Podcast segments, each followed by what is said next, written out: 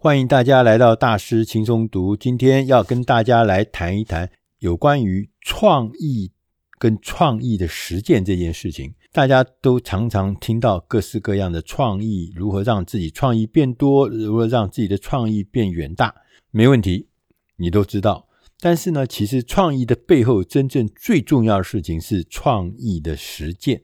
今天要来谈谈《创意的实践》这本书。这本书的作者。叫塞斯·高丁，他其实是非常有名，在台湾也很有名，因为他出过好几本有名的畅销书，翻译成中文。其中有一本最有名的叫做《纸牛》，可能你都看过。他是《纸牛》的作家，他也写了总共十九本的畅销书，这够厉害吧？他一边是作家，另外一边是布洛克，他也是创业家，他也是演讲者。塞斯·高丁呢，他写的这本书的。英文名字叫《The Practice》，我们把这本书中文翻译成“创意的实践”。创意实践呢，他在一开始的时候呢，他就讲，他说我们在过去在工业时代、工业经济的时代，我们做事都是依循一定的步骤，按部就班。我们还特别强调要标准化、要规格化。然后呢，按照这个规格之后呢，我们就会得到预期的成果。所以呢，只要按照 SOP 来做，基本上你对未来的结果你是可以预期，你也可以高枕无忧。但是在现在这个网络经济的时代之下，你已经越来越无法掌握，或者说是得到，或是理解你原先被期待或是被保证的成果。就是说你在做一件事情的时候，常常会发现最后的结果跟你原来预期落差是越来越大。所以现在能够产生最高价值的工作，通常它都没有一定的做法，说你一定要怎么做，按照我这个生产线，按照我的生产规格，按照我生产流程，按照我工业管理的工作方法来做，这已经不是保证了。唯一可以肯定的，所有的高价值的工作都是由创意工作所组成的。创意的其实讲客气一点呢，就是创意；讲难听一点就是。很多事情是以前你没有的事情，它才叫创意，才叫创新嘛。所以过去你没经验的，反而变成常态。所以现在问题就来了：你要如何变得更有创造力？你要让自己如何变得更有创意呢？这是现在最重要的事情。为什么？因为未来的结果越来越不可以预期。作者呢，塞斯·高丁，他还特别特别的告诉我们。他说：“你千万不要以为啊，所有的创造力是与生俱来的天赋，就是上天给你的，或者是爸妈给你的。他其实不是这样。他告诉我们，他说创造力是可以透过学习培养的。而我们呢，也常常灌输自己说：‘哎，我不可以做到这些创新的事情，我也不会创造什么新玩意，我就是没这天分。’你常常认为自己天分不够，技巧也不够。”塞斯高丁告诉你，其实这些技巧都是可以学习的，所以你千千万万不要什么事情你连试都不试，你就放弃了，因为你觉得什么，这不是我的专长所在，这不是我的天分所在，所以呢，你就不玩了，不碰了，免得呢自己呢可能会失败。读完这本书之后，你会告诉你自己，你会认识到过程才是整体的重点，实践本身就是成果。所以呢，你只要开始动手去做，你就开始有成果。你只要动手去做的这个过程中，你所看到、听到，哪怕是包含失败的东西，也都是你很重要的重点。因为那个过程非常重要。你在这个过程中，你会得到你原来预计以外更多的收获、跟知识、跟技能。如果我们把这些实践的过程，或是实践的成果，我们把它当做一种 art，一种艺术。那这里所谓的艺术呢，就不是我们传统我们认知的什么呃，像音乐啦、美术绘画啦、写作啦、做艺术品啦，这才叫艺术。它其实是除了这个以外，它还包括了其他的东西。它强调的是，譬如说我们新颖的商业点子，这是一种艺术。与众不同的服务方式，这是一种艺术。你创新的商品、创新的产品，我们都称它为 art 艺术，这是一个结果，是一个成果。所以在意义上面呢，我们渴望传达的创意，渴望传达的贡献，这就是艺术，就是我们今天要讨论的。那不管你是不是经过其他任何人的同意，你随时随地都可以开始选择创造，不受任何的外力干涉，而且呢，你相信你自己，你自己呢正朝向一个重要的方向前进。这个方向是你自己相信跟选定的。这种创意的实践是自动自发的，是一种行动，不是一种感觉，不是一个想象，它是行动。它特别强调实践。就心态上来说，我们有五个基本的原则。在心态上面，我们要相信自己能创造更伟大的 art，就是我刚前面讲的那个艺术。要全心投入创作的过程，而且对自己的工作感到骄傲。第二个，你要大方的挥洒你的 art。这个 art 呢，真正的目的呢，是要创造出改变。最直接的方法就是专注于服务他人，不是服务自己哦，是服务他人。当你这样做，也就是说，你开始呢，大方的。慷慨的分享你的时间跟精神，所以呢，在过程中你会让世界变得更美好。你不会很担心、惶恐的以为别人的意见或别人的回馈到底怎么样？因为什么？因为我们正在全心全意的专注在服务他人。当然，大方这件事情。并不表示说我们全部都在做免费的事业，不是这样子。其实一些金钱上的支持是很重要的，因为有了金钱的支持，可以让你更专心的工作，每天不要为了钱还去花精神。所以呢，我们为我们的服务、为我们的产出收取费用，这是应该的，因为我们的产出、我们的实践，它主要是创造了市场价值，这也会让我们的 art。我们的作品、我们的实践、我们的成果被严肃的对待。第三个基本原则是用专业的方法来执行 art，来执行你自己设定的这个一个目标。我们呢常常讲说啊，这个专业人士是有天分，其实这是不对的，这甚至是一种侮辱。因为专业人士他能做到专业，不是靠天分。创意的实践是要靠三件事情：选择。技术跟态度，技术是要花力气、花时间才能够得到的，它比天分还难呢、对，所以只有认真的人、在意的人才能够拥有技术。所以他刚讲的，以专业的方法来执行你的 art。第四个事情呢，是立志以你的 art 来做出改变。我们每一个人呢、在工作上或在生活上，我们都有一些意图，都有一些想望，都有一些理想。但是呢，我们必须要确切的了解我们服务对象的梦想跟渴望，他想干什么，他的梦想是什么。我们带着个人的意图跟客户的同理心，我们对他的同理心一起混在一起，然后持续的行动。这样，你就会越来越清楚你的道路是什么，你也越来越明白你的使命是什么。所以呢，我们要立志，我们要对我们的 art 要做出调整跟改变。第五个重要的重要原则是持续不断的产出你的 art，你的艺术，就是你的成果跟你的执行，就是你要持续不断的前进。不断的有生产力。他说：“我们在通往终极成功的路途上面，失败这件事情不是意外哦，失败是必然会发生的事情。这跟我们以前想象的不不太一样。所以在成功的路上，你虽然失败，但是你还是不能放弃，你要不断的产出，不断的产出，不断的产出。哪怕是有的人说我缺乏灵感呐，其实这就是。”假的，这是借口。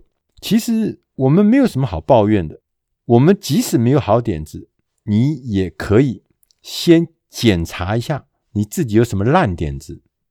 这些烂点子其实不是你的敌人，它是你迈向更好的第一步。你没有烂点子，你怎么会改进、调整、产生好的点子呢？重点是你不断的、不断的产出。所以，哪怕是有很多烂点子，但是你因为不断的产出，你会下一个会比这个烂点子更好的东西会出来。所以，不断的产出是很重要的原则。除了我刚刚讲的这五个基本原则在心态上面你必须具备之外，另外还有五个基本原则可以帮助你更有创造力，尤其是你在落实实际的工作的时候，你必须具备我下面要讲的这五个基本原则。第一个。他告诉我们说，艺术家总是要发表大胆的主张。主张不是保证说我一定怎么样，不，主张是一种承诺。记住哦，是承诺，承诺你会努力的尝试，承诺你会努力的达成，同时也是承诺，如果即使我失败了，我也会让大家知道原因。发表主张是启动。这趟旅程的重要的方法，也是呢我的动力来源。所以你最重要，第一个就是要发表大胆的主张。在实际落实的时候，第二个基本原则就是要透过持续产出来精进技巧。良好的制作过程呢，可以帮助我们产生专业级的成果，但是呢，持续性。坚持不放弃，持续性才是真的前进的重要关键。所以呢，我们必须要每天要积极产出，我们工作要保持愉快的心态，我们要找到令你愉快的部分，哪怕是一些让人看得头痛的不舒服的区域，你也要找到愉悦的部分。同时呢，你要相信，只要遵循自己的系统，就能够产生最好的作品。找到一些志同道合的人，而且呢是越多越好。你至少要找到一个，大家一起来做这件事情。同时呢，把不擅长的事情外包出去，来避免分心。你不要所有的事情都包在手上。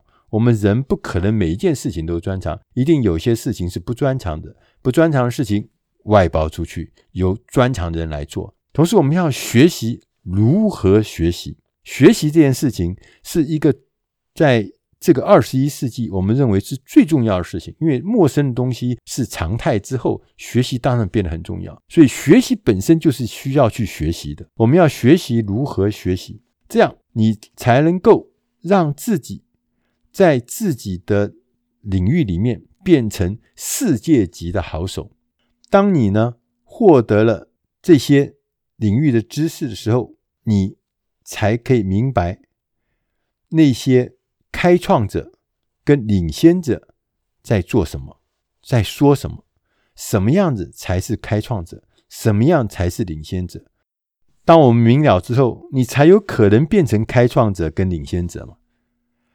第三个原则是拥抱并且利用你的限制。我们在做所有的事情。我们一定会感受到，其实有很多很多的阻碍，很多很多的限制，甚至让我们觉得很沮丧。我们资金不够啦，时间不够啦，要做的事情太多啦，而我们自己的能力可能也不够啊。这些会让我们产生压迫感、紧张感。